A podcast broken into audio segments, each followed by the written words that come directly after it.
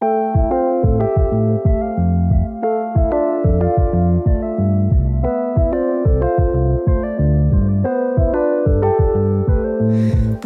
toutes et à tous, vous écoutez la 21e édition de Yodar, nous sommes le lundi 19 février et bien que la fête des amoureux, plus communément appelée Saint-Valentin, éveille peut-être encore en vous une flamèche de bons sentiments, la thématique d'aujourd'hui va complètement ou presque à son encontre. En effet, nous parlerons aujourd'hui d'attentats, dans les films comme dans les cœurs, selon la recommandation du portrait du jour, mais avant ça, on écoute l'un par l'autre reste de Charlotte Gainsbourg.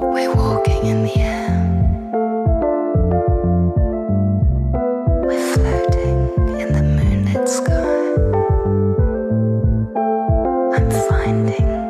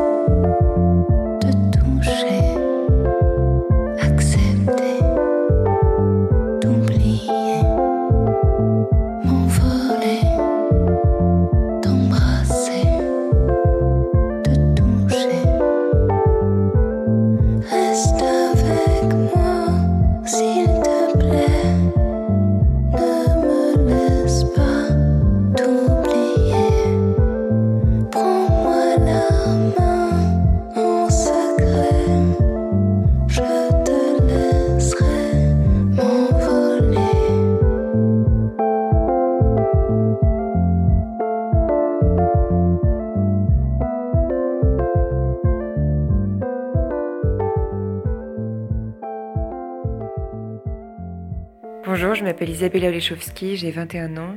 Je suis actuellement en deuxième année de l'Académie L'Union, une école supérieure de théâtre à Limoges. Avant ça, j'étais au cours Florent pendant deux ans à Paris et j'ai passé euh, plus ou moins directement le, concours pour intégrer cette école et je viens de faire ma rentrée de deuxième année. Je voulais vous parler d'une œuvre qui, me tient particulièrement à cœur, c'est euh, le film Bleu de Krzysztof Kieślowski un film franco-polonais. C'est le premier volet d'une euh, d'une trilogie les trois couleurs bleu, blanc, rouge, sorti en 93, donc qui fait évidemment référence au bleu du drapeau français et, également de la liberté. Donc c'est l'histoire d'une femme qui, qui doit réapprendre à vivre après un drame, à savoir la mort de son mari et de sa toute petite fille lors d'un accident de voiture où elle était passagère. Le film en fait débute sur le réveil de cette femme à l'hôpital quand elle demande à l'infirmier si Anna, sa fille, est encore vivante, qu'elle découvre qu'elle est la seule survivante. Et tout au long du film, on va suivre cette, euh, jeune femme, Julie,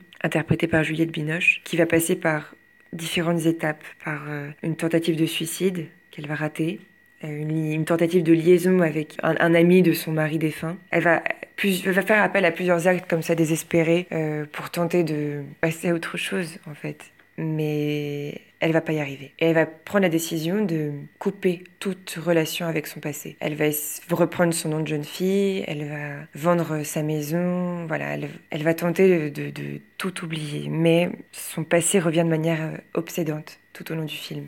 Ce film, en fait, c'est une tentative de reconstruction d'une femme brisée. Et c'est merveilleusement porté par euh, Juliette Binoche. C'est une superbe performance d'actrice. Elle est bouleversante, elle est touchante, elle est belle, elle est pleine de désespoir et pourtant d'espoir aussi. Et dans le film, on a, on a un peu une dimension surréaliste qui apparaît avec justement cette couleur bleue. Certains plans sont totalement bleus. La lumière est bleue. Euh, parfois, il y a des scènes dans une une piscine donc bleue, voilà, c'est plus naturel. Mais il y a des scènes qui sont vraiment avec un éclairage très superficiel et euh, qui donnent un peu un côté voilà surréaliste au film, en opposition avec le, le, réalisme du malheur de cette jeune fille, cette jeune femme. C'est une, opposition assez, assez intrigante dans le film d'un point de vue euh, plus euh, visuel. Voilà, c'est j'espère que ça vous a donné envie. En tout cas, c'est un film qui me tient très à cœur.